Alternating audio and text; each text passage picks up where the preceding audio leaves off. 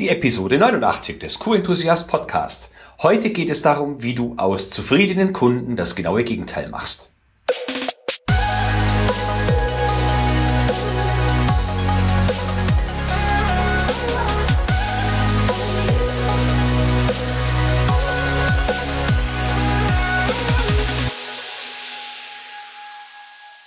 Enthusiastische Neujahrsgrüße und herzlich willkommen zu einer neuen Podcast-Episode. Neues Jahr, neuer Jingle. Du hast sicher mitbekommen, dass sich die Eingangsmelodie und später wirst du hören, dass sich auch die Ausgangsmelodie verändert haben. Der Podcast startet nämlich in sein viertes Jahr und naja, unser kleiner Podcast geht jetzt sozusagen in den Kindergarten und da dachte ich mir, darf es ein wenig moderner und vielleicht auch ein wenig erwachsener sein. Einige haben mir in der Vergangenheit gesagt, dass der alte Jingle sie ein wenig an die Musik von Löwenzahn erinnert hat, auch wenn ich das nicht nachvollziehen kann. Doch das nur so nebenbei.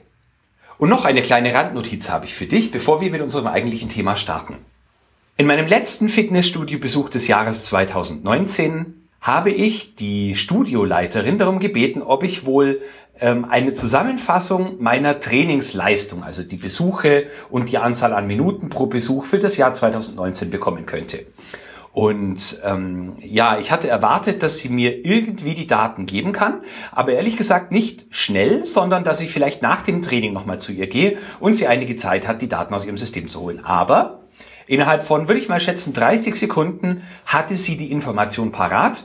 Und ich muss sagen, ich war erstaunt. Also ich war mir bewusst, dass ich ähm, im vergangenen Jahr relativ trainingsfleißig war, aber ich habe es tatsächlich auf 147 Fitnessstudio-Besuche in 2019 gebracht und im Schnitt dort 77 Minuten verbracht pro Training. Damit komme ich insgesamt auf über 11.300 Minuten im Jahr 2019, was knapp 7,9 Tagen im Fitnessstudio entspricht. Natürlich darf man jetzt hier noch ein bisschen was abziehen, weil ich auch ein paar Minuten auf der Massageliege lag und die ein oder andere Minute in der Sauna verbracht habe. Aber im Großen und Ganzen bin ich zufrieden mit mir. Jetzt habe ich mir natürlich das Ziel gesteckt, das Ganze in 2020 noch ein wenig zu erhöhen. Ich hoffe, du hast dir fürs Jahr 2020 auch für dich sinnvolle Ziele gesteckt und bleibst bis zum Jahresende dran. Doch nun zum eigentlichen Thema und zwar, wie man aus zufriedenen Kunden das genaue Gegenteil macht. Ja, ich möchte dir von einer Art Leidensgeschichte erzählen und zwar mit einer Bank, mit der ING Luxemburg oder ING, wie sie dort sagen würden. Ähm, ich hatte mal ein Girokonto bei der ING Luxemburg. Und zwar habe ich von 2012 bis 2014 in Luxemburg Stadt gelebt und gearbeitet. Damals für die Unternehmensgruppe Theo Müller oder besser bekannt als Müller Milch in der Funktion eines internen Revisors. Natürlich braucht man, wenn man dort lebt, auch ein Konto, wohin das Gehalt überwiesen wird und wovon man seine Bankgeschäfte tätigen kann. Und somit habe ich mir dort eben ein Konto zugelegt, was gar nicht so einfach ist. Man muss allerhand nachweisen können, gerade wenn man aus dem Ausland einreist. Aber letztendlich hat das Ganze geklappt und ich habe ein ganz normales Konto gehabt mit einem sehr guten Online-Zugang, war sehr einfach und hat soweit alles funktioniert. Ja, in 2014 habe ich das äh, Unternehmen dann gewechselt, also den Unternehmensteil. Ich bin bei der Unternehmensgruppe Theo Müller geblieben, aber bin dann zur Molkerei Weinstefan gewechselt. Ähm, mein Konto habe ich soweit behalten, habe aber natürlich meine Bankverbindung dann äh, nach Deutschland verlegt, sodass das Gehalt und auch die anderen Bankgeschäfte ein wenig einfacher innerhalb Deutschlands zu regeln waren. Mein Konto ließ ich dabei bei der ING Luxemburg bestehen, denn man weiß ja nie, wofür man in Zukunft vielleicht mal noch ein luxemburgisches Konto brauchen kann. Ja, das Ganze verlief sich dann so ein bisschen im Sande. Ich bin dann in der Zwischenzeit auch dreimal umgezogen und im Jahr 2017 habe ich ein Schreiben von der ING Luxemburg bekommen mit der Frage, ob das Konto weiterhin aktiv sein soll, denn sie haben festgestellt, ähm, dass drei Jahre lang keine Aktivität erfolgt ist und sie deswegen das Konto gesperrt haben. Im April 2018, es hat eine Zeit lang gedauert, bis mich das Schreiben erreicht hatte. Wie gesagt, ich bin ein paar Mal umgezogen. Also im April 2018 habe ich dann die Rückantwort verfasst und habe gesagt, dass ich das Konto behalten möchte und habe die Frage gestellt, ob ich eine neue Karte bekomme und neue Zugangsdaten fürs Online-Banking, denn die haben mittlerweile nicht mehr funktioniert. Sage und schreibe, acht Monate hat es gedauert. Im Dezember 2018 bekam ich die Antwort von der Bank und zwar in Form eines Formulars, das ich bitte ausfüllen möge. Zwei Wochen später, es war dann schon Januar 2019, habe ich die Antwort verfasst, habe das Formular ausgefüllt und die Frage gestellt, ob ich neue Zugangsdaten bekomme und eine neue Karte haben kann. Es hat fast ein Jahr gedauert, bis ich jetzt letztendlich meine Antwort auf dieses Formular und meine Frage bekommen habe in Form einer Kündigung.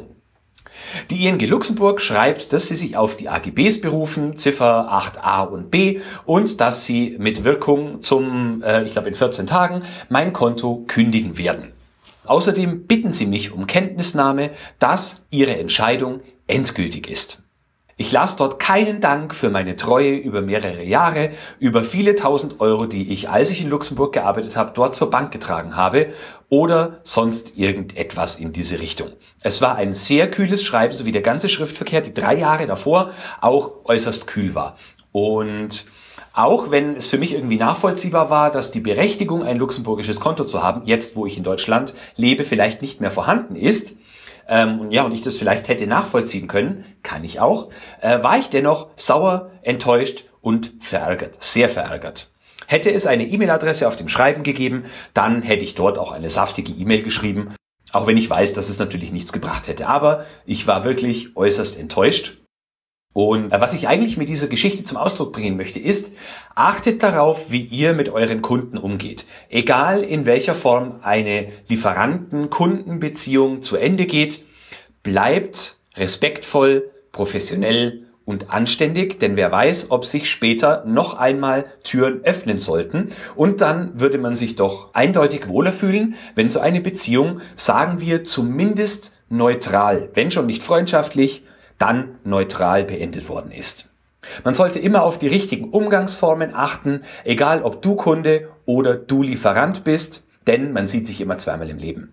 Mich hat es nachhaltig erschüttert und obwohl ich nicht weiß, welche Verbindungen die ING Luxemburg mit der ING DIBA in Deutschland hat, ich würde dort nie im Leben mehr ein Konto eröffnen. Denen ist es wahrscheinlich egal, weil ich bin nur ein kleines Licht, aber es geht mir um das generelle Miteinander. Wie geht man mit Leuten um, egal ob das Kunden oder andere Menschen sind. Und ich bin der Meinung, man sollte immer respektvoll und anständig miteinander umgehen. Und den Eindruck hatte ich in diesem Fall beileibe nicht. Von professionell gar nicht zu reden, denn das Ganze zog sich dann jetzt doch dreieinhalb Jahre, bis es zu dieser Kündigung kam. Und nun, wenn Sie mir von Anfang an geschrieben hätten, Sie wohnen jetzt in Deutschland und deswegen haben wir das Recht, das Konto zu kündigen und machen wir, dann wäre das für mich okay gewesen. Aber so zieht man das dreieinhalb Jahre hin, schickt mir noch dieses dämliche Formular, ich schreibe noch zurück, kriege ich Zugangsdaten und eine neue Karte. Ähm, und dann dauert es nochmal fast ein Jahr, bis ich dann meine Kündigung bekomme äußerst enttäuschend und ich möchte dich darum bitten, egal ob in Form eines Kunden oder eines Lieferanten, sei anständig, egal ob im professionellen oder im privaten Umgang, denn man sieht sich immer zweimal im Leben. Und insbesondere, wenn Kunden dich ärgern, bleib höflich, bleib anständig, bleib respektvoll und begib dich nicht auf das Niveau anderer Menschen. Denn ich habe festgestellt, in diesem Verlauf habe ich mich auf ein, oder hätte ich mich, wenn ich die Möglichkeit zur Kommunikation gehabt hätte, ähm, wahrscheinlich nicht sonderlich professionell und vielleicht auch nicht anständig verhalten, wenn ich da eine Person ans Telefon bekommen hätte. Nun, ich lasse das Ganze jetzt auf sich beruhen, werde denen noch meine Bankverbindung schicken, dass sie mir noch verbliebenes Geld dahin überweisen können. Ähm, nun ja, und dann habe ich eben ein Konto weniger. So, das war heute eine etwas kürzere Episode, die 89, die erste Episode in 2020. Und ich hoffe, du bist gut ins Jahr gestartet, wirst den Start ins Berufsleben 2020 auch gut hinter dich bringen. Ich hoffe, du wirst ein erfolgreiches, glückliches und vor allem gesundes Jahr 2020 erleben. Und natürlich hoffe ich auch, dass wir uns noch in vielen Podcast-Episoden und in anderen Formaten wieder hören und wiedersehen. Zu guter Letzt gebe ich dir noch einen kleinen Ausblick darauf, welche Podcast-Episoden dich in den nächsten Wochen erwarten werden. Und zwar in Episode 90 geht es darum, in welchen Kompetenzzonen wir uns generell befinden sollten, was davon Vorteil wäre, und in welchen Kompetenzzonen wir uns häufig befinden und was daran genau das Problem ist. In Episode 91 sprechen wir über das Transformationsteam, und zwar Transformation im Sinne von, ja sagen wir, größeren äh, Change- bzw. Veränderungsprojekten und was da zu beachten gilt. Und in Episode 92 geht es um Kennzahlen im Qualitätsmanagement. Ich bin nämlich auf einen sehr interessanten Artikel gestoßen, über den ich mit dir sprechen möchte. Ich hoffe, du bist auch dann wieder mit dabei. Ich verspreche dir, es lohnt sich. Und jetzt wünsche ich dir eine grandiose Zeit und wir hören uns nächste Woche wieder. Bis dahin enthusiastische Grüße und denk immer daran, Qualität braucht kluge Köpfe. So wie dich.